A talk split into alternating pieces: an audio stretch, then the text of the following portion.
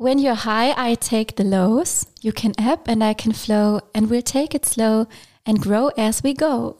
Oh, ein Zitat, als hätten wir es selber geschrieben. Ja, es ist von Ben Platt. Einer, das ist nicht von mir. einer meiner Lieblingssongs.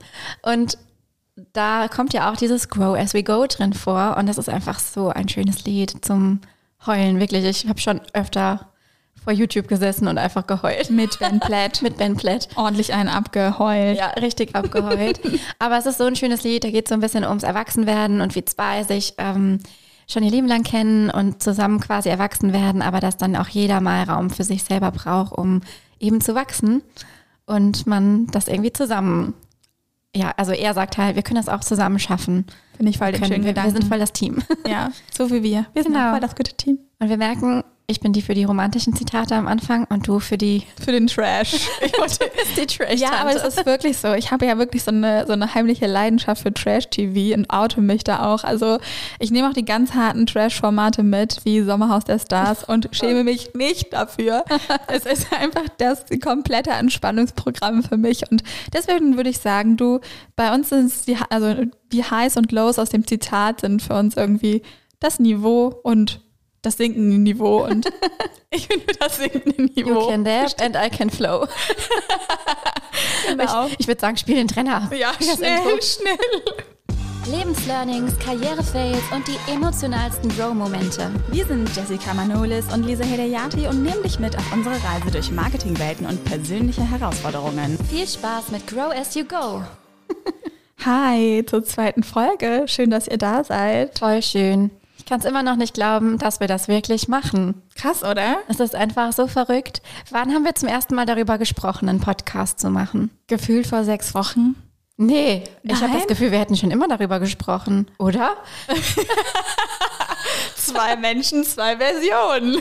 Das war jetzt nicht die Antwort, die ich erwartet habe. Also wir haben auf jeden Fall schon ganz, ganz, ganz oft seit Jahren darüber gesprochen, mal was gemeinsam zu machen. Ja. Und ähm, tatsächlich haben wir vor Corona eine Woche bevor die Pandemie in Deutschland so richtig durchgestartet ist, haben wir damals oder wollten wir damals ein Event hosten, das dann natürlich aus Gründen nicht stattfinden konnte. Aber seitdem eigentlich, mhm. und das ist ja jetzt wirklich schon zweieinhalb, drei Jahre her. Wann war das? 2018? 19? Nee, 2020. Oh mein Gott, ich habe einfach überhaupt gar keine Ahnung. Wo warst du in der Zwischenzeit?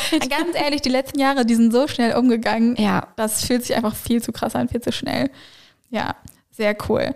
Wir sind auf jeden Fall heute hier zusammengekommen, um mit euch mal wieder über unter anderem unsere Grow- und Low-Momente der Woche zu sprechen. Mhm. Sollen wir damit direkt mal anfangen? Ja, auf jeden All Fall. Right. Grow Moment or Low Moment?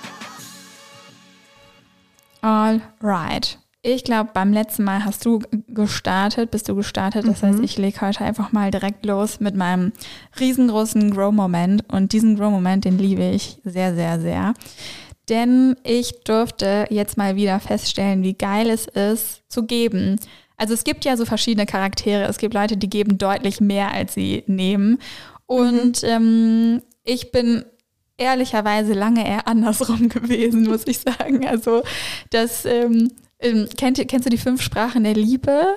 Ja, ich habe das sogar angefangen zu hören, aber ich habe da nicht weiter gehört. Also ich habe das noch nie gelesen oder gehört, aber ich habe ich hab mir hinten mal diesen Test allein angeguckt und da gibt es halt so fünf verschiedene Sprachen der Liebe. Und ähm, im Prinzip ist die Quintessenz aus dem Buch, dass wir alle diese Sprachen in uns haben, aber so zwei bis drei Sprachen sind besonders groß mhm. ausgeprägt. Mhm. Und davon ist für mich, also ich brauche Gifting.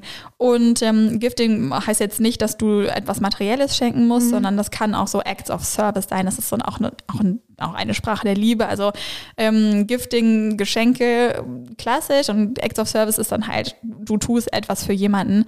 Und ich weiß das einfach so krass zu schätzen, wenn jemand etwas für mich macht. Und aus dieser Liebe heraus dafür, dass ich das so wertgeschätzt habe, habe ich irgendwann mal für mich überlegt, dass ich das gerne auch machen möchte. Also mir, je älter ich wurde, desto mehr bekam ich das Bedürfnis, für meine Liebsten ganz, ganz viele tolle Sachen zu tun und aber mhm. auch für mein Netzwerk.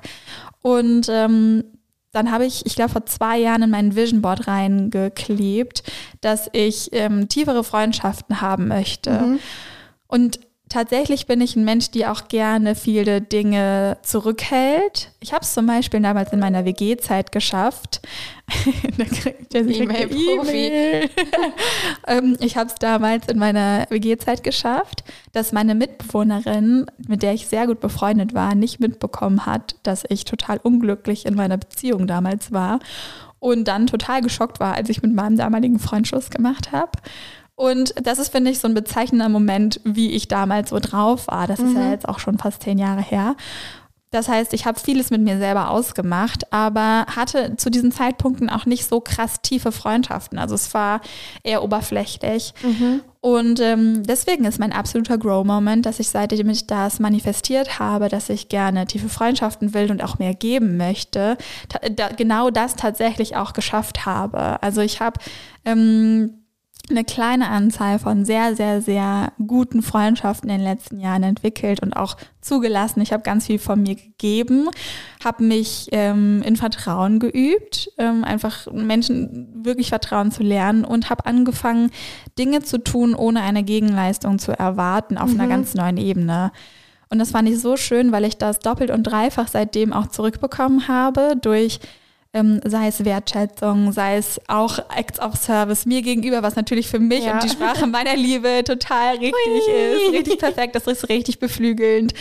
Oder ähm, gerade heute habe ich mit einer Freundin telefoniert, die mich unterstützt, weil ich gerade nicht so viel Zeit habe und die hat gerade einen Jobwechsel und mega viel Zeit und sagte, hey Lisa, kann ich dir irgendwie helfen? Ich habe gerade ein bisschen Zeit und ich so, ja, geil, wenn du Bock hast, kannst du ein paar Postings für mich machen, kannst dich mal ein bisschen bei Canva austoben. Und jetzt sitzt sie gerade, während wir diesen Podcast aufnehmen, da und tobt sich ein bisschen bei Canva aus. Und ich weiß das so zu schätzen, ich finde das so cool und ich habe jetzt schon richtig Bock, mich dafür zu revanchieren auf eine bestimmte Art und Weise, auch wenn ich weiß, dass diese Freundin das überhaupt nicht erwartet. Mhm. Aber das ist so ein richtig schöner Grow-Moment so der letzten eigentlich zwei Jahre, den ich nicht mehr missen möchte. Voll gut. Ist das bei dir auch so, dass du dich seit, also bei mir ist das auch aufgekommen, dieses Thema Freundschaften in den letzten zwei, drei Jahren.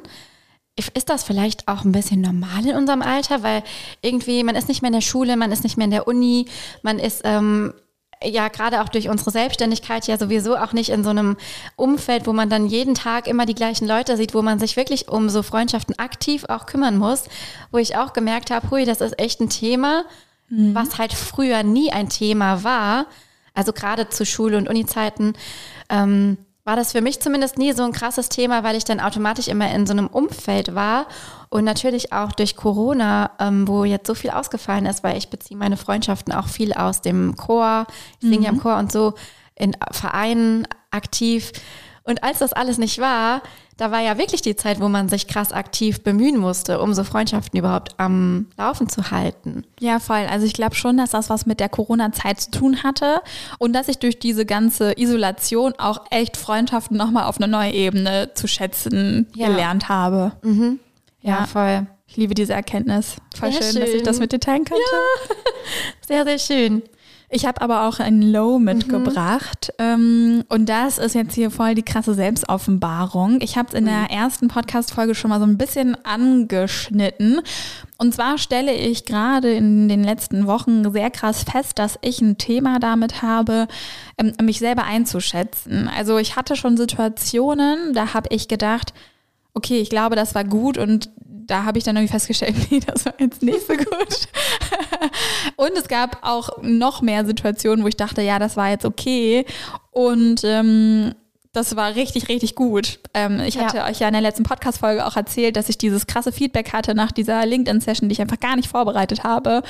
Und ähm, ich würde voll gerne mal von dir wissen, was glaubst du, wie kann ich lernen, mein Können besser einschätzen zu können? Ja, schwierig. Also ich glaube, Feedback kann da schon helfen. Also es wäre jetzt auch so mein, ich frage eigentlich immer nach Feedback. Mhm. Ähm, oder versuche es zumindest, mir anzugewöhnen. Ja, aber alle sagen immer, war gut. also, ja. und ich weiß auch nicht, wann gibt man wirklich ernsthaft konstruktives Feedback. Ich finde, man müsste die Art und Weise vielleicht auch, oder ich muss die Art und Weise, wie ich frage, nochmal überdenken oder verändern, weil mhm. ähm, wenn du zum Beispiel in einem, sage ich mal, einem Raum, in dem mehrere Menschen drin sind, sagst, hey, ich würde mich voll freuen, wenn ihr euch die Zeit nehmen ja, würdet. Dann, dann passiert nichts. Ja, nein, nein, gar nichts. Du musst halt, du musst halt konkret fragen. Und ja. was ich schon mal mache, ist ähm, zu fragen, so was hast du mitgenommen? Das mhm. finde ich jetzt eigentlich immer eine gute Frage, gerade wenn es um so Workshops geht. Ähm, oder kannst du mir drei Dinge sagen, die du mitgenommen hast? Das versuche mhm. ich auch manchmal dann einzubinden, schon in den Workshop, so Erkenntnis sichern und so. Ähm, das finde ich eigentlich immer ganz cool. Und ja, es ist, ist so ein bisschen unterschiedlich, du hast recht. Also viele sagen dann einfach, ja, war gut. Aber ich glaube, man kann auch aus der Art und Weise, wie Menschen dann reagieren, manchmal viel lesen. Mhm. Weil wenn so überschwingliche Nachrichten kommen und wenn jemand, also für mich ist das immer schon ein Zeichen von großem Lob, wenn jemand wirklich auf mich zukommt und mir quasi ungefragt ein mega Feedback gibt, wie jetzt bei dir die Freundin. Ja, voll. Das ist dann halt nochmal, wenn sich jemand wirklich die Zeit dafür nimmt, dann hat ihn das ja auf jeden Fall inspiriert oder voll weitergebracht. Dann weiß ich das auch richtig zu schätzen. Ja, ich glaube, es kommt doch voll drauf an, wer Feedback gibt, wenn ja, ich so drüber sowieso. nachdenke. In dem Fall meiner Freundin, die das ja da gesagt hatte, hat mich das so richtig sprachlos gemacht, weil ich mit meinen Freundinnen so ein Verhältnis habe, dass wir schon sehr, sehr ehrlich zu uns mhm. sind, in jeglicher Art und Weise. Also wir sagen uns nicht, was wir hören wollen, sondern was wir gerade wirklich, was uns gerade wirklich weiterbringt. Und ich glaube, dass es mich deswegen auch so sprachlos gemacht hat, in einem positiven Sinne, das so von ihr zu hören. Ähm, es gibt ja auch sorry to say, durchaus Kundinnen, deren Feedback mir wichtiger oder weniger wichtig ist, ähm, die einfach mehr oder minder ähm, dem Wunschkundenprofil entsprechen. Und ähm, das ist meiner Ansicht nach komplett normal, aber vielleicht ist es auch so ein bisschen die Frage von, wie frage ich und wen frage ich. Ja, sowieso. Das, das würde ich, würde ich an oberste Stelle stellen. Also man muss immer, glaube ich, reflektieren, von wem kommt das Feedback da. Und das ist immer das, was ich mache oder versuche zu machen ich, auch die richtigen Menschen um Rat und um Feedback zu bitten. Weil manche Leute, sorry, aber die können mir zu bestimmten Themen auch kein Feedback geben. Die ja. können mir eine persönliche. Frag mal deine, deine Mama, wie sie deine ja. Website findet. Ja, gut. Hast du schön gemacht. Hast du toll Schöne gemacht. Farben. Sowas wird dann kommen. Ja, aber cooles Thema, Feedback. Das, ich ich schreibe ja mit, ne? Feedback-Kultur. schreibe ich auf. Kommt ja, direkt schön. in den, in die Podcast-Beschreibung mit rein. Genau. Soll ich mal weitermachen mit, meiner, mit meinem Grow? Jetzt hattest du so ein, so ein, Deep, Deep Grow und Deep Low und ich habe hier wieder so oberflächliche Sachen. Aber ähm, wir waren ja letztes, letztes Mal auch schon bei dem Thema Anfang mit etwas und ich habe diesen Januar irgendwie das Gefühl gehabt, dass ich Bock habe, wieder meine Wissensbank aufzufüllen. Also ähm, ich erzähle auch gerne so diese Story von aus der Schwangerschaftszeit. Da hatte ich einfach gefühlt so ein Stopp in meinem Gehirn, der einfach wie so ein blurry Filter mein, mein Gehirn so zermatscht hat. Das hört sich so dämlich an, aber ich glaube alle Ich habe das schon oft gehört, das nennt man doch Mom Brain, oder? Mom Brain and Brain Fog and was weiß ich. ähm, ja genau, das, die Mütter werden es kennen und das hat sich echt lange gezogen. Und jetzt so Ende des letzten Jahres habe ich zum ersten Mal wieder so das Gefühl gehabt, boah, ich krieg Luft und ich kann so klar sehen. Geil. Und ich habe das Gefühl, ich kann jetzt wieder aufnehmen. Viele haben das auch nicht verstanden, dass ich mir wenig Weiterbildungen in der Zeit gekauft habe. Ich habe kaum in Online-Kurse oder irgendwas investiert, weil ich einfach gesagt habe, ich habe gerade keine Kapazitäten für ja. Wissensinput. Und wenn ich das nicht verarbeiten kann, warum soll ich mir das dann kaufen? Ja. Also ist jetzt nicht so, als hätte ich gar nichts gemacht, aber ich habe auch nicht enorm viel gemacht und mich haben Business-Podcasts und alles in die Richtung eher gestresst es hat so einen Druck in mir ausgelöst. Und naja, ja, letztes Jahr, Ende letzten Jahres, so ab Oktober, November, habe ich irgendwie wieder voll meinen mein Wissensdurst wiedergefunden. Und das ist so cool, weil ich habe echt eine richtige Hörbuchroutine jetzt entwickelt seit Anfang des Jahres und haben wir eben schon drüber gesprochen. Ich höre so krass viele Hörbücher gerade. Also nicht nur. Hast du nicht gesagt, du hast dieses Jahr schon elf gehört? Ja, ich habe. Und wir haben den 13. Februar. Ja, ich habe schon so um die elf, zwölf. Jetzt habe ich es verraten. Genau, kein Problem. Aber es ist, äh, es ist wirklich cool, weil wenn man einmal drin ist und wenn man, also ich höre auch nicht nur Business-Sachen und Learning-Stuff, aber ich brauche auch manchmal einfach so eine seichte Liebesromanze, ja. um abzuschalten und finde das einfach so schön. Ein physisches Buch habe ich auch gelesen. Also da kann ich mir mal auf die Schulter klopfen. Das, das klappt schon, gut. das klappt schon ganz gut. Und ich finde auch Hörbuch, Hörbücher hören ist für alle so ein, so ein Tipp, die immer sagen, ich habe keine Zeit zum Lesen. Weil Hörbücher hören kannst du halt überall und du brauchst keine aktive Zeit, du kannst es halt beim Kochen machen oder ich mache das halt, während ich meine Tochter ins Bett bringe oder beim Sport machen. Also Hörbücher hören ist ja wie Podcast hören so ein, es ist nochmal eine andere Art des Zuhörens vielleicht. Das ist ja schon fast ein Produkt der Woche hier. Nicht ganz. Produkt der Woche ist für mich immer was Banales.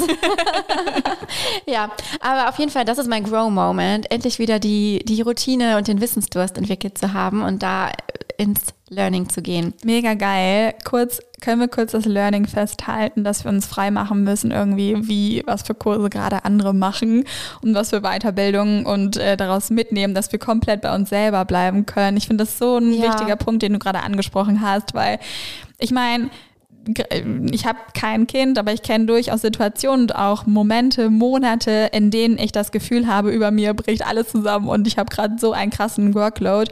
Und in solchen Momenten habe ich einfach gar keinen Kopf mehr für irgendeinen krassen Business-Input. Da bin ich froh, wenn ich irgendwie meine Dinge halbwegs in der geregelten Arbeitszeit hinbekomme und ähm, habe dann einfach gar keinen Raum mehr dafür. Und ich finde, das muss auch okay sein, auch für einen selber, dass man da raus aus diesem Vergleichsmodus geht und da die Stärke hat, einfach auch komplett selber bei sich zu bleiben. Deswegen ja. finde ich es voll cool, dass du das hier teilst. Ja, muss ich auf jeden Fall mal gesagt haben, weil das ist ja auch, wird einem ja suggeriert, du musst ständig investieren und ständig aktiv lernen, aber man lernt ja auch viel beim Ausprobieren und beim Machen. Mhm. Und dadurch, dass man mal bei sich bleibt und für mich erstmal eine Klarheit zu gewinnen, war mir wichtiger, als mich mit Strategien von anderen zu überladen. Mhm. Und halt dann quasi wieder zu schwimmen und nicht zu wissen, was davon soll ich denn jetzt machen. Ja. Also ich finde, manchmal lohnt es sich auch einfach mal Dinge auszuprobieren oder dann, wenn dann irgendwie sich einen Coach im Eins zu eins zu holen oder vielleicht noch sowas wie ein Gruppenprogramm, wo man Austausch mit drin hat, weil Austausch bringt einen ja immer weiter. Ne? Mhm. Aber anderes Thema, auch cooles Thema auf jeden Fall. Sehr ja. cool. Und damit kommen wir zu unserem Hauptthema heute.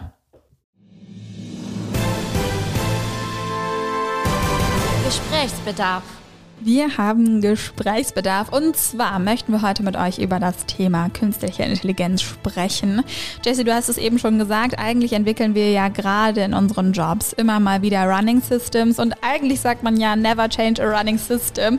Aber das ganze Thema künstliche Intelligenz ändert das jetzt gerade. Wir müssen jetzt oder haben jetzt die ultimative Chance, Running Systems nochmal komplett über den Haufen zu werfen und Prozesse komplett neu mhm. zu denken.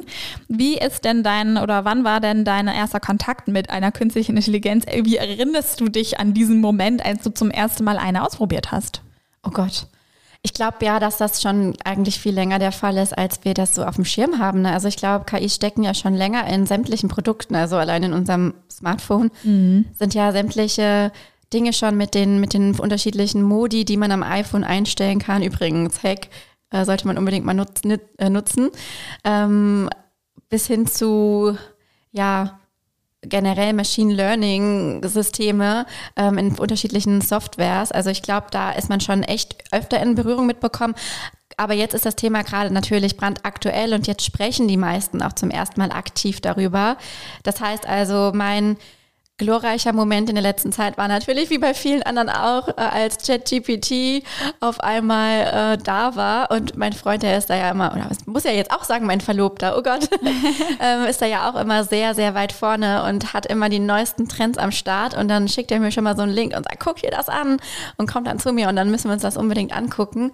Ja, und da war dann auch unter anderem mal ChatGPT bei. Und ich dachte, das ist einfach nicht wahr. Mhm. Ich glaube, so war die Reaktion. Das kann doch hier nicht sein. ja, war, war denn dein erstes Gefühl ein positives oder ein negatives? Hast du Angst verspürt oder eher Vorfreude auf das, was kommt? Ich habe überhaupt gar keine Angst. Ich finde es einfach mega cool. Ähm, also ich, ich kann das durchaus nachvollziehen. Viele gehen ja mit so Neuerungen ängstlich um oder mhm. haben dann Befürchtungen, dass Jobs wegfallen. Und viel, also ich kenne viele, die die Mentalität haben, alles was Neues ist erstmal schlecht. Das sehen wir ja auch in unserem Job, gerade in Bezug auf neue Instagram-Funktionen. Ja. Alles, was da neu ist, das wird erstmal verteufelt und nee, da mache ich nicht mehr mit. Blöder Algorithmus, blödes Instagram. also erst ähm, kommt erstmal der große, ja, der große Zweifler raus und man muss erstmal alles verteufeln. Aber ich bin da Gott sei Dank gar nicht so. Also ich finde es mega cool und ich gucke dann eher, okay, wie kann ich denn das jetzt für mich nutzen, um halt noch produktiver zu sein oder um noch schneller zu sein, effizienter zu arbeiten. Mhm, ja. Mein, äh, also ich glaube so zwei bis drei Wochen bevor ChatGPT in Deutschland äh, so richtigen Hype gefeiert hat, habe ich einen Vortrag mir anhören dürfen. Und zwar war der von Dr. Lea Steinacker und Professor Dr. Miriam Meckel. Wir waren vor Ort in Düsseldorf in deren Unternehmen, ähm, was sie unter anderem auch mit Verena Pausner zusammen gegründet haben, das Ada Learning GmbH heißt. Und dort ähm, haben die beiden Damen erzählt, was für Vorteile wir einfach auch durch richtig gute künstliche Intelligenzen erwarten können. Und ich würde voll gern so zum Einstieg ein Learning daraus mit euch teilen. Voll gern. Ähm, die, ähm, das ADA Learning Team, das kümmert sich darum, im Prinzip Unternehmen dabei zu helfen, aber auch unter anderem der Bundesregierung, ja, künstliche Intelligenz im ersten Step zu verstehen und dann auch gemeinsam ähm, künstliche Intelligenzprojekte anzustoßen. Ähm, unbezahlte Werbung, aber schaut gerne mal auf die Website, die haben auch einen ziemlich geilen Newsletter. und die beiden haben eins gesagt, denn es kam auch aus der, aus der Gruppe, die da vor Ort war, sehr, sehr viel Angst hoch und Sorge, ähm, teils auch sehr, sehr berechtigte Sorgen, ob jetzt viele Menschen, viele Jobs dadurch verloren gehen etc. Und was so mindblowing für mich war, war folgender Satz. Sie sagen klar, dass der Nachteil von KI, also künstliche Intelligenzen, Bias sind, Vorurteile. Mhm. Und zwar nicht der künstlichen Intelligenz an sich, sondern von den Programmierenden, ja. die diese künstlichen Intelligenzen kreiert haben. Das heißt, ähm, beispielsweise fließen unmittelbar politische Einstellungen der Programmierenden oft in mhm. künstliche Intelligenzen mit rein oder es gibt ja so viele andere Biases, die wir unbewusst haben. Unser ganzes Gehirn besteht aus Biases. Wir sind darauf programmiert, Routinen zu kreieren, nicht nur in unserem Handeln, sondern auch in unserem Denken, die Art und Weise, wie wir Entscheidungen treffen. Und ähm, das ist die größte Schwäche von künstlichen Intelligenzen. Und die größte Schwäche von Menschen ist ähm, das Foggy Thinking. Auch das hast du eben schon angesprochen. Ja. Passt ja gut. Und zwar nicht nur Foggy Thinking, sondern auch ähm, die Art und Weise, foggy Entscheidungen zu treffen. Denn mhm. der Mensch trifft de facto unterschiedliche Entscheidungen, je nachdem, was für Stimmung wir haben, ob wir gut geschlafen haben, ob wir Hunger haben, etc. Das kann beeinflussen, wie eine Geschichte ausgeht am Ende des Tages. Mhm. Und Sie sagen, wenn wir das beides zusammenführen, wenn wir es schaffen, Mensch und Maschine hier perfekt miteinander arbeiten zu können, erst dann entfaltet sich so diese komplette Power aus künstlicher mhm. Intelligenz. Und das hat auch vielen, die auch sehr ängstlich an dieses Thema rangegangen sind, total geholfen. Gleichzeitig müssen wir natürlich darüber heute auf jeden Fall auch sprechen, dass bestimmte Berufe sehr, sehr einfach durch künstliche Intelligenzen ersetzt werden können. Du hast ja in den letzten Wochen auch schon mal andere künstliche Intelligenzen getestet, außer ChatGPT. Was war denn da noch so bei? Also ich habe mich äh, vor allem mit ChatGPT und mit Journey beschäftigt. Mit Journey ist ja ein Tool, mit dem man ja, mit dem man letztendlich Kunstwerke erzeugen kann und äh, Bilder aller Art. Und ich fand das so interessant. Ähm, ich habe dann einfach mal gedacht, also ehrlich gesagt wurde ich inspiriert durch TikTok. Auf TikTok hat nämlich jemand gepostet, ich weiß gar nicht mehr, wer das war. Ich würde es gerne sagen, aber ich habe keine Ahnung. Da ist man ja so schnell im Strudel, dass man da schon mal den Creator irgendwie nicht so ganz mitschneidet. Und er hat gesagt, du kannst theoretisch mit äh, ChatGPT ein Kinderbuch schreiben. Generell kann man ja auch Bachelorarbeiten und was weiß ich theoretisch mit ChatGPT schreiben. Es ist halt immer die Frage, ob es nicht mittlerweile Software gibt, die AI-Content ähm, entdeckt. Da kommen wir gleich noch zu. Jedenfalls hat mich das dann so gefuchst und interessiert, dass ich mir gedacht habe, komm, das probierst du mal aus. Und dann habe ich tatsächlich, einen Abend war ich voll im Rabbit Hole und habe einfach eine Kinderbuchgeschichte mit einem Charakter der in Midjourney kreiert wurde quasi. Der Hauptcharakter war nämlich ein Goldfisch. der hieß, glaube ich, ich weiß es gar nicht mehr genau, ich kann es gar nicht mehr sagen, aber ein neugieriger Goldfisch mit Brille, der aus einem Teich, ähm, der aus einem Heimatteich sozusagen durch ein Unwetter ins Meer gespült wird und dann da allerlei Tiere trifft. Irgendwie hat mich die Story im Nachhinein ein bisschen an Findet Nemo erinnert. Zufall. Zufall. Oder vielleicht ähm, ja, ist irgendwie ChatGPT drauf gestoßen. Aber es war so cool, diesen Kreierungsprozess mitzubekommen. Also erstmal habe ich mit ChatGPT nach einem Hauptcharakter gebrainstormt, bis wir bei diesem Goldfisch waren. So richtig im Gespräch und dann irgendwann ja, habe ich die Storyline mit ChatGPT entwickelt, bis hin dann zu, dass ich irgendwann gesagt habe, so und jetzt schreib mir doch bitte daraus eine Kinderbuchgeschichte für Kinder ab zwei Jahren, einfache Sprache, kurze Sätze, habe halt verschiedene Prompts eingegeben und Befehle, um das Ganze zu umschreiben, damit es perfekt wird. Und dann kam einfach diese Geschichte dabei raus. Und es war krass. Also es wäre nichts gewesen, was ich einfach so veröffentlicht hätte. Ja. Da waren immer noch irgendwie einige Sprünge, die nicht so ganz gepasst haben, Sätze, die sich nicht so ganz menschlich angehört hätten. Aber fürs Brainstorming, okay, und dann bin ich zu Midjourney gewechselt und habe diesen Hauptcharakter entwickeln lassen. Und daraus kamen Bilder, das war druckreif, das war so krass. Ich habe mich so gefreut darüber, dass das möglich ist. Und ja, fand es einfach ein cooles Experiment, was jeder einfach mal machen kann, um sich da mal reinzufinden. So geil. Mein Freund hat tatsächlich mit Midjourney meine Geburtstags-, nee, meine Weihnachtskarte kreiert. Und zwar habe ich so eine kleine heimliche Otterliebe. Oh. und ähm, wenn du da bestimmte Dinge, bestimmte Prompts bei Midjourney eingibst, dann kannst du so super süße, Pixar-ähnliche, total ja. knuffige so Tiere sah der Fisch auch aus. oh, das ist so unglaublich niedlich. Und tatsächlich ist der Begriff Prompt für dich vielleicht neu. Im Prinzip, mhm. ähm, ich hole noch mal kurz ein bisschen aus, um das zu erklären. Prompt ist im Prinzip Prinzip ein anderes Wort für die Eingabe, also das, was du jetzt bei einer KI reinschreibst. Und das wird in Zukunft auch, also ist jetzt schon ein neues Geschäftsmodell. Es gibt Seiten, ich glaube, die eine heißt prompt.ai. Da kannst du für zwei bis drei bis vier Dollar Prompts, also Eingaben kaufen. Es geht mhm. nämlich jetzt auch darum, nicht, ähm, also ob du tatsächlich eine KI bedienen kannst.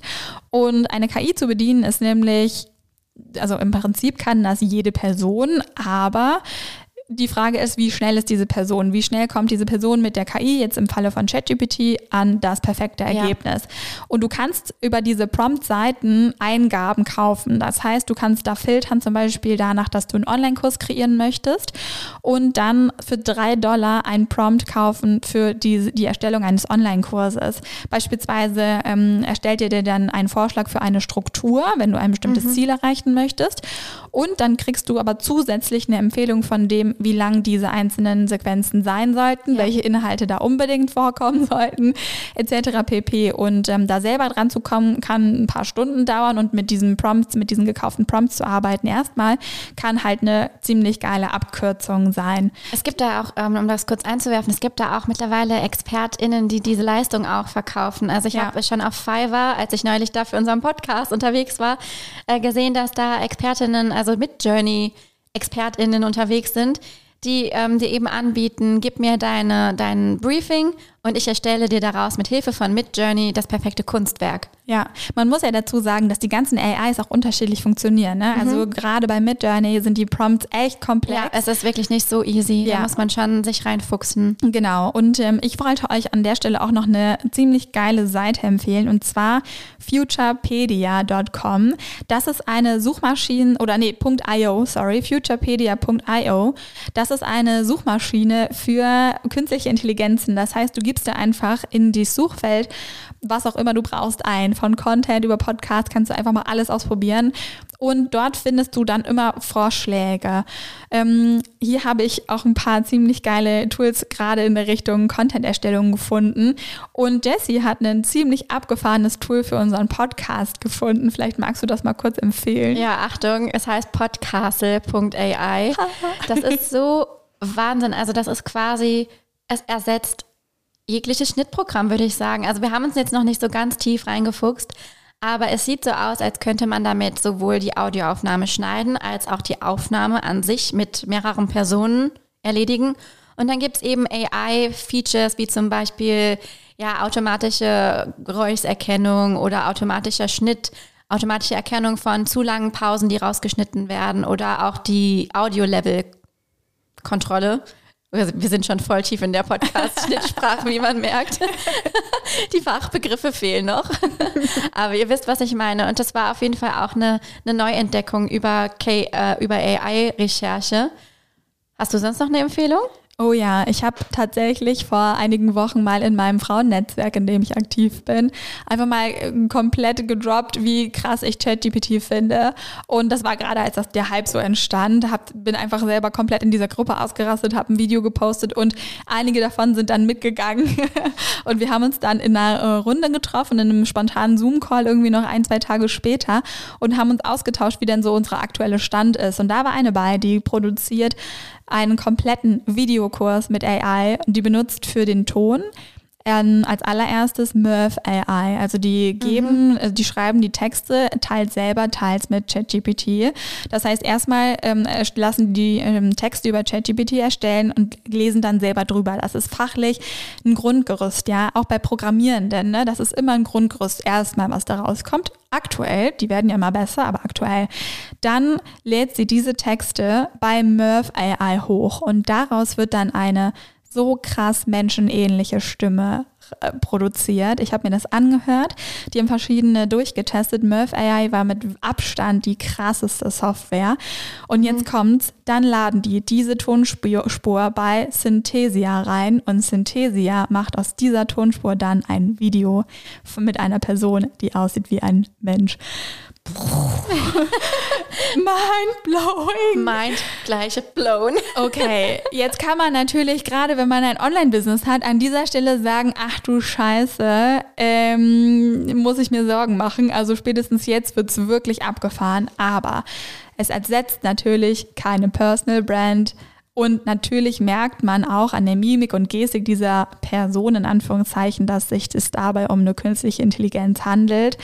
Nichtsdestotrotz ersetzt es natürlich in gewisser Weise Jobs, aber wir haben auch gerade schon gehört, an anderer Stelle werden einfach neue Entstehen Jobs neue entstehen. Das war ja schon immer so, ne? wenn wir in die Vergangenheit gucken. Ich meine, die Diskussion mit dem Internet, die kennen wir wahrscheinlich teilweise noch alle. Es gab Stimmen auch aus der Politik, die gesagt haben, das Internet setzt Ist sich Neuland. nicht durch. Hashtag Neuland. Und ähm, dementsprechend glaube ich einfach, dass wir eine einzige Eigenschaft wirklich in den nächsten Jahren brauchen und das ist die, ähm, ja, sage ich mal, die Bereitschaft für Veränderung, die wird uns sehr, sehr, sehr weit bringen. Das heißt, eigentlich ist nicht die Frage, ob du KI in Zukunft nutzen wirst. Ich meine, du tust es eh mit deinem Smartphone schon, aber ob du in Zukunft für deinen Job meinetwegen KI nutzen wirst. Die Frage ist nur, wann? Bist du ein Early Adopter oder bist du ein Late Adopter? Und vielleicht die Frage noch, wie man das genau macht, weil ich glaube, das stellt ja auch viele vor Herausforderungen, mhm. sich mal zu fragen, jetzt in meinem eigenen Bereich, wie kann ich das denn bereits jetzt schon nutzen?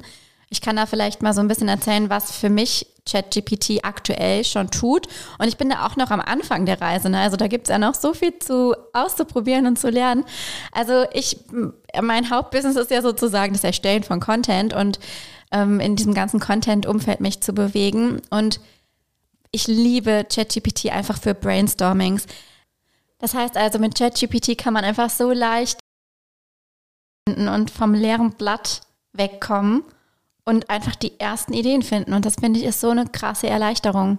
Ja, aller Anfang ist einfach so schwer. Ja. Ich wollte an der Stelle noch kurz ergänzen, dass es ja durchaus Tools gibt, die schon in Google eingebaut sind, die schon in YouTube eingebaut sind und die auch ChatGPT selber anbieten, die bereits erkennen, wenn du eine Software wie ChatGPT benutzt hast. Deswegen würden wir dir unbedingt empfehlen, dass du, wenn du Inhalte damit kreierst, diese wirklich nur als Grundgerüst verwendest, um darauf aufbauend dann etwas anderes zu kreieren. Ja. Ja. Also nicht Bachelorarbeit ab, äh, damit, ab, damit, schreiben lassen und abgeben. Nein, das machen wir nicht. Aber zum Beispiel könntest du das Inhaltsverzeichnis durchaus, also Inhaltsverzeichnis-Vorschläge durchaus mit ChatGPT kreieren ja, lassen. Voll. Just saying. Kleiner Hack. Ich habe auch mal aufgeschrieben, wofür ich ChatGPT alles schon so verwendet habe. Und es war schon ganz schön krass, das einmal so schwarz auf weiß zu sehen. Und zwar habe ich unter anderem E-Mails an meine Kunden damit mhm. geschrieben. Ich habe ja. ähm, für meinen Kursabschluss so einen emotionalen Text geschrieben, weil ehrlicherweise sind emotionale Texte nicht so meine Stärke. Auch so Karten schreiben finde ich richtig schwierig Echt? mit emotionalen meine, Worten. Von meiner Disziplin. Oh, das finde ich so schwierig. Und das habe ich tatsächlich, jetzt kommt es raus, mit ChatGPT gemacht. Ähm, Blogbeiträge, da habe ich ähm, wie du auch so Headlines mal brainstormen lassen. Das war richtig genial. Für Headlines ist das einfach so ja. geil. Ja. Ich habe mal ähm, für Krisenkommentare äh, damit Kommentare schreiben lassen. Mhm, ähm, cool und mir so, also es gibt ja bei Instagram die Möglichkeit, automatisierte Antworten, je nachdem, was Personen schreiben, rauszuschicken. Und die habe ich damit formuliert. Ich habe mal einfach irgendwelche Zutaten, die ich noch im Kühlschrank hatte, da eingegeben und gesagt, schick mir mal Rezepte dafür. Auch das hat funktioniert. Mhm. ähm, ich habe um Fragestellungen für eine, ein Feedback-Formular, für ein Feedback-Formular nach meinem Kurs damit erstellen lassen. Mhm. Ähm, das war auch ziemlich genial. Das ging echt richtig, richtig schnell und war echt qualitativ sehr gut. Ähm, ich habe Stichpunkten ähm, zu, aus einem Video und Newsletter ähm, konzipiert. Also erstmal, ich habe da Stichworte reingegeben und der hat dann da E-Mails draus gemacht, also Newsletter-Texte, was auch ziemlich geil war. Ähm, aber du kannst halt auch wirklich ganze Website-Konzepte und so damit entwickeln. Ich lese jetzt mal die Liste nicht weiter vor, aber ich glaube, die Tragkraft, was für einen Einfluss ChatGPT jetzt schon auf unseren beruflichen und auch privaten Alltag hat, ist echt enorm. Ne? Ich habe letztens auch gesehen, Diana zur Löwen hat ihren kompletten Paris-Trip damit geplant. Ja, voll gut für Reiseplanung. Das ist echt ja. mega. Und bist du bereit, bald dafür zu zahlen, Lisa? Das ich würde ja definitiv was kosten. Ich werde auf jeden Fall dafür zahlen. This shit saved my life. Ist so. Aber ich kann mir tatsächlich gut vorstellen, dass das gar nicht so teuer wird. Also nee, der, der, ähm, also der Paid Plan ist jetzt seit gestern oder vorgestern schon online, habe ich gesehen. Und? Und ähm, nee, es ist okay. Du hast halt, ich finde noch nicht so krass viele Vorteile gegenüber der Free Version. Also aktuell, wo wir die Podcast-Folge aufnehmen, es kann sich ja bis zum Veröffentlichungsdatum vielleicht noch ändern. Aktuell ähm, ist es halt so, dass du halt bevorzugt Zugriff hast, weil manchmal sind die Server ja überlastet und ähm, hast da einfach Zugriff auf schnellere Ergebnisse. Also deine KI wird im Paid-Plan deutlich schneller rennen. Aber stört mich jetzt aktuell nicht, aber mhm. ich wäre auch, glaube ich, bereit dafür, die 10, 20 Euro auszugeben.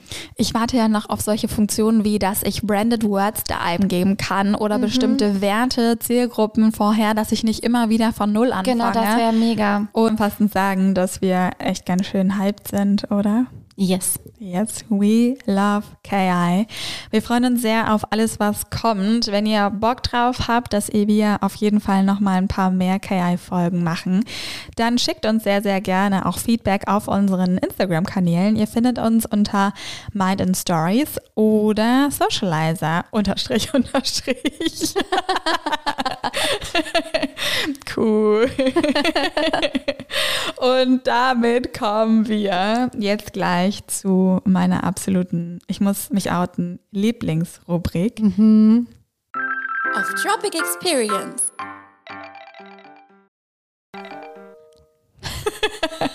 Hat da jemand schon wieder eine E-Mail bekommen? Oh, ich glaube, das wird ein Running Gag. Sorry, Lisa. Ich werde es nicht packen. Ich werde es einfach nicht packen. Jessie, erzähle uns, was ist deine Off-Tropic Experience? Also, das ist ein bisschen strange. Mal wieder. Nein, eigentlich gar nicht. Ich will einen kleinen Lifehack rausgeben hier an dieser Stelle. Und zwar habe ich mich neulich in die Welt des Kochens begeben und habe ähm, nach Methoden gesucht, wie ich das Wasser der Kichererbsen, was man ja auch Aquafaba nennt, ich weiß mhm. nicht, ob du es wusstest, nee. verwerten kann. Man kann doch das ähm, äh, zu so Eischnee verarbeiten. Ja, ne? richtig. Und ich wollte das schon immer mal ausprobieren und neulich war es dann soweit. Da habe ich gedacht, okay, jetzt hast du hier so einen Schwung Kichererbsen aus dem Glas gelöst. Da ist ein bisschen Wasser, Wasser drin stehen geblieben. Das ähm, werde ich doch mal glatt verwerten. Und dann habe ich das in eine Schüssel gepackt, das aufgeschäumt, also gemixt, mhm. wie sagt man. Und dann ist da einfach der cremigste Eischnee draus geworden ever. Also das allein war für mich schon eine Offenbarung. Also war das eine Off-Tropic Experience in die vegane Küche, oder? Das ist doch so äh, genau, ne, die genau. Richtung, aus Ja, der und dann habe ich quasi daraus vegane Schokomousse gemacht. Also ich habe dann quasi mhm. Kuvertüre geschmolzen mhm. und die untergehoben. Und allein aus diesen beiden Zutaten ist eine wirklich absolut unnormal, mega geile vegane Mousse geworden. Okay, und jetzt also wollen wir bitte alle das Rezept haben. Können wir das bitte in die Shownotes packen? Ja, das Rezept dieser zwei Zutaten, Kichererbsenwasser und Kuvertüre.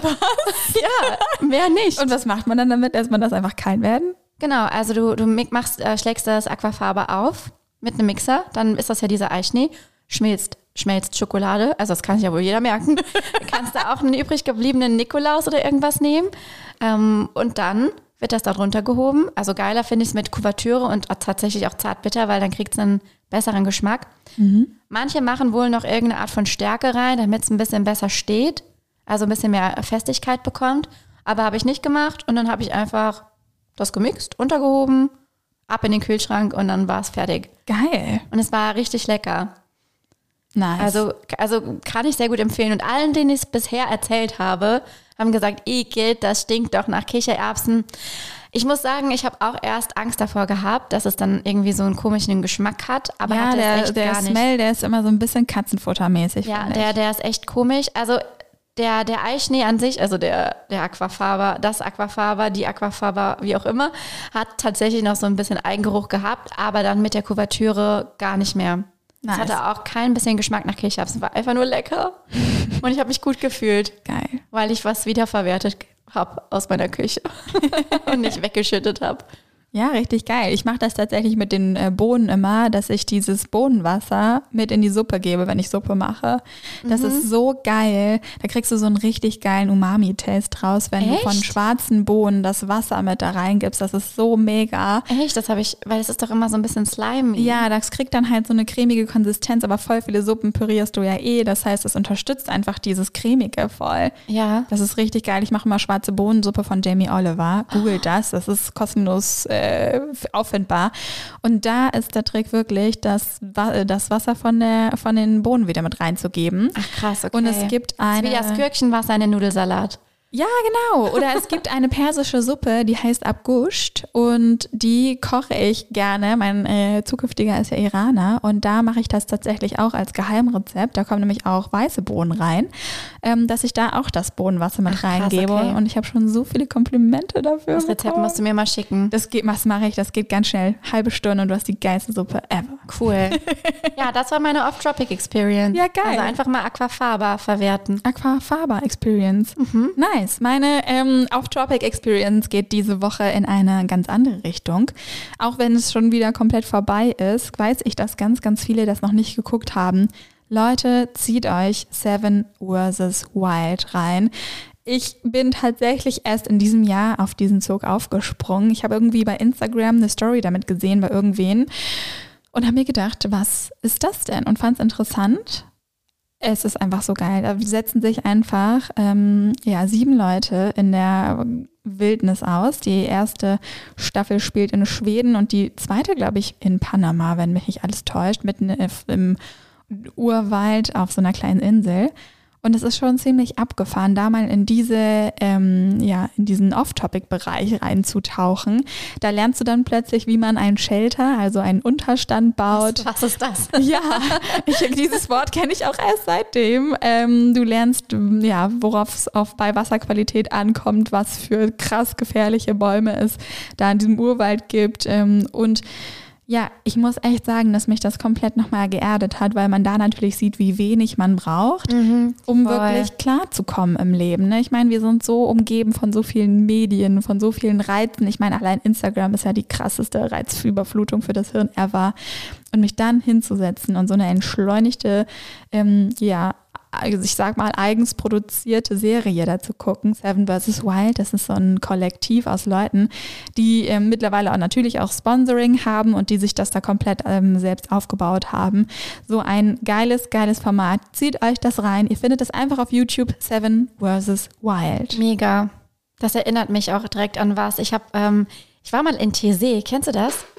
Nee. Das ist tatsächlich so ein Wallfahrtsort, wo ganz viele Jugendliche sich aus aller Welt treffen. Und da fuhr man halt von unserer Kirche aus zu Hause, also der Ortskirche, Jugendgruppe, fuhr da immer hin und bleibt dann da eine Woche. Das ist in Frankreich. Und da gibt es tatsächlich irgendwie nichts. Also es ist eine riesengroße Kirche, wo sich alle dreimal am Tag treffen, wo dann ganz kurz irgendwas gelabert wird und alle sitzen auf dem Boden. Und ich fand das immer ganz cool, weil das nicht so eine, es ist jetzt nicht die, die spirituelle kirchliche Erfahrung, die ich da toll dran finde, sondern diese Gemeinschaft und dieses, Erfa genau das, was du gesagt hast. Man hat einfach eine Woche nichts. Man schläft im Zelt oder in einer wirklich ja, einer Baracke, wo man sich auch schon mal gerne irgendwelche Krabbelfiecher holt. Ähm, man muss zum Toilette, äh, also nachts, wenn man auf Toilette muss, muss man über eine riesengroße Wiese im Dunkeln stapfen. Man sitzt tatsächlich eine Woche lang nicht auf Stühlen, sondern immer nur auf dem Boden.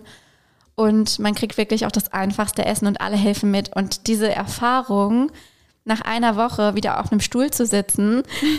also das ist sowas Einfaches, aber so cool, Geil. weil man einfach so nochmal wertschätzen lernt, was man eigentlich hat. Ja. Alles, dieser Komfort und ich glaube, deswegen gehen die Leute auch so gerne campen. Das ist ja eigentlich voll die Strafe. Auf dem Zelt, meistens auf so einer dünnen Isomatte. Du hast voll die Rücken- und Nackenschmerzen. Spätestens wenn du 30 bist, wirst du das kennen. Und trotzdem macht man das irgendwie. Also viele machen das ja, gerne. Also, also ich muss unbedingt mal in einer Off-Tropic Experience von einer wirklich, von einem anderen TC-Erlebnis erzählen. Das mache ich aber nicht heute. Okay, das spare ich mir auf. Hauen wir in die Notizen. Ja. TC-Erlebnis. TC-Erlebnis. Sehr, sehr geil. Vielen herzlichen Dank für deine Off-Tropic Experience. Und, Und deine auch. Kommen wir zum Produkt der Woche. Katsching. Heute hat nur die Jessie ein Produkt. Hau raus, was müssen wir kaufen? Also das ist jetzt irgendwie vielleicht auch ein bisschen banal, aber mir hat es nochmal die Augen geöffnet, weil ich tatsächlich 30 Jahre alt werden musste und nicht wusste, dass es sowas gibt. Und zwar sind das Flachstecker. Kennst du Flachstecker? Ja, das sind doch Stecker, die flach sind.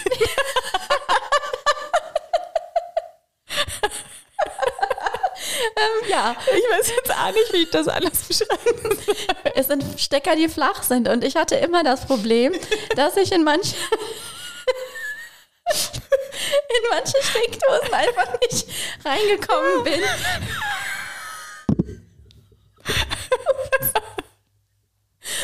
Zwei Stunden später. A few moments later. Ähm, also, dass ich in manche Steckdosen einfach nicht reingekommen bin, weil Okay, das schneiden wir raus, das ist zu viel Lachen. Das schneiden wir auf gar keinen Fall raus. Ähm, weil da immer irgendwie ein Möbelstück vorstand. Ja. Und ich habe mich immer gefragt, wie schaffe ich das denn jetzt, da irgendwas anzuschließen? Flachstecker. Flachstecker sind die Lösung. Also falls ihr auch 30 oder älter seid und noch nicht wusstet, dass es Flachstecker gibt, die sind die Lösung, wenn man hinter Möbelstücken was einstecken muss. Ganz das ist, easy. Das ist so geil. Und dann muss man einfach Flachstecker bei Google eingeben und dann kommt das? Ja, kannst du einfach kaufen. Ah, ja. Auf gängigen hm. Plattformen. Finde ich richtig nice.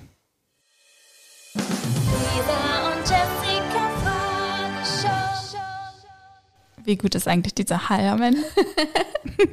habe ich in GarageBand ein bisschen experimentiert und habe plötzlich den Hall gefunden. schau, schau, schau. Jessie, heute bin ich dran, dir Fragen zu stellen und ich habe ein paar mehr oder weniger sinnvolle Fragen mitgebracht. Okay, wenn du eine Milliarde Euro auf dem Konto hättest, würdest du etwas davon in eine in etwas Gemeinnütziges investieren und wenn ja, in was? Also ich würde auf jeden Fall was Gemeinnütziges damit machen. Das ist ja sowieso jetzt schon mein Anspruch und da sind noch keine eine Milliarde Euro auf dem Konto. ähm, ich glaube, ich würde dabei so sowohl gucken, dass ich das ein bisschen streue, also meine Investitionen, meine Spenden, aber ich würde mir vermutlich auch ganz konkrete Projekte rauspicken, die ich dann so ein bisschen unternehmerisch umsetzen kann. Ähm, zum einen irgendwas in Richtung ähm, ja, sprachliche Förderung, Leseförderung von, von Kindern, die da einfach Nachholbedarf haben. Ich glaube, in die Richtung, das interessiert mich einfach persönlich und finde das super wichtig. Vielleicht auch für sprachliche Förderung von Kindern, die halt eben nicht MuttersprachlerInnen sind. Das fände ich, glaube ich, ein cooles Projekt für mich, was zu mir passt. Sowas könnte ich mir total gut vorstellen. Aber alles sowieso, was mit Kindern zu tun hat. Also Kinderförderung in allen Bereichen. Ob es jetzt äh, vielleicht sogar der Bau einer eigenen Montessori-Kita wäre oder irgendwie vielleicht eine, eine Schule, Frühförderung, musikalische Früherziehung, irgendwas in die Richtung. Da würde ich schon was finden. Mega cool. Ja. Vielen Dank und damit kommen wir zur letzten Frage an dich. Äh, wir haben ja, also ich finde, man merkt so richtig als erwachsene Person, die fest im Arbeitsleben steht, wie wenig Zeit dann für ein Hobby bleibt oder anders gesagt, wie viel Zeit man in der Schulzeit für bestimmte Hobbys hat. Und es gibt ja durchaus Momente, wo man dann denkt, hätte ich mal dieses und jedes Hobby auch noch gemacht. Vielleicht kennst du das auch, wenn du andere Personen siehst, die offensichtlich in der Kindheit sehr fleißig waren bei bestimmten Hobbys und die du dir so denkst, da hätte ich das auch mal gelernt früher. Gibt es da irgendein Hobby, das du gerne anfangen würdest, wenn du noch mal zehn wärst? Ja, voll. Definitiv Klavier spielen. Also ich glaube, das ist auch so die Standardantwort, aber es ist bei mir auf jeden Fall so. Ich habe auch tatsächlich zweimal angefangen. Einmal in der Kindheit mit sechs oder so, fünf oder sechs Jahren war ich im Keyboardunterricht und dann habe ich nach dem Abi nochmal angefangen, weil ich kurz mal dachte, ich würde mal Musiklehrerin werden und habe dann für eine Aufnahmeprüfung, die ich dann doch nicht angetreten bin, aber geübt nach dem Abi. Ein Jahr ungefähr. Und dann mhm. hat mich aber auch die Muße wieder verlassen, weil es schon neben irgendwie einem anderen Studium oder so ist es schon nochmal schwierig, irgendwie so ein komplett neues Instrument zu lernen. Ich habe aber tatsächlich dieses Jahr vor, mir wieder ein Klavier zu kaufen yeah. und nochmal anzufangen. Also auch das wird wieder ein Neuanfang werden, weil ich finde ich finde es auch für meine Tochter total schön, wenn ein Instrument einfach im Haus ist und sie auch schon so Kontakt damit hat. Und ähm, könnte mir auch eben vorstellen, selber einfach, oder möchte ich gerne, ist mein Ziel, selber zumindest, ja, jetzt nicht hardcore zu üben. Ich will keine Sonaten spielen, sondern einfach mich selber begleiten können. Sehr geil. Ja. Ich bin auf jeden Fall gespannt. Ich würde sagen, auch darüber werden wir in den nächsten Podcast-Folgen berichten, wie dieses Ziel in diesem Jahr läuft. Ja. Magst du das teilen? Auf jeden Wochen? Fall. Ich meine, no pressure, aber wäre halt schon cool, wenn es klappt. Wäre schon cool, wenn es klappt, wenn ich dann schon was vorspielen könnte. Dann oder? spielen wir hier mal ein bisschen was in den Podcast rein. Für Lise ist schon, muss schon drin sein. ja, warum nicht? Sehr cool. Ja, vielen Dank. Sind wir damit am Ende heute? Wir sind damit am Ende für heute. Ja, cool. Ich würde sagen, wir machen jetzt einen Mic Drop. Wir machen einen Mic Drop und vielleicht nochmal, wenn euch das Ganze gefällt, wenn ihr jetzt nach der zweiten Folge denkt, ja, ich will unbedingt mehr hören von Lisa und Jessica und Grow as we go, dann könnt ihr uns unterstützen, indem ihr den Podcast einmal natürlich abonniert auf eurer Plattform. Auf Spotify kann man über diesen Stern, der da unter unserem Bild irgendwo erscheint, einfach draufdrücken und eine Bewertung da lassen. Weil je mehr Leute bewerten, desto interessanter ist der Podcast für andere. Und was uns am meisten freut, ist, wenn ihr über, auf Social Media über uns sprecht. Also teilt eure Erfahrungen, teilt die Folge. Wir freuen uns über euren Support. Yes. Und Vielen damit Dank. schließen wir ab.